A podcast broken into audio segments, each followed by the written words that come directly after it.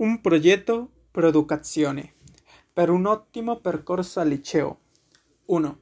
Ripassare altri libri. 2. Consegnare i compiti in tempo. 3. Entrare presto a classe. 4. Risolvere i dubbi con la professoressa. 5. Studiare per gli esami. 6. Andare a classi extra. 7. Partecipare in classe. 8. Organizzare i tuoi compiti e attività. 9. Prendere appunti in classe. 10. Avanzare i tuoi compiti. Cosa studiare e cosa ci vuole. Ingegneria civile.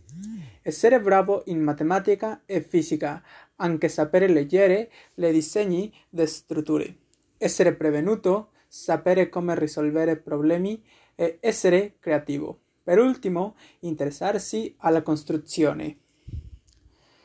La vita dopo il liceo. Alexander andrà alla facoltà di ingegneria e studierà una laurea in ingegneria civile. Dopo 4 a 5 anni diventerà un ingegnere civile. Alexander pensa di fare un master. Lavorerà nella costruzione di edifici, di strade, lavori pubblici, analizzerà i rischi o come un professore di matematica o fisica alla scuola secondaria o il liceo.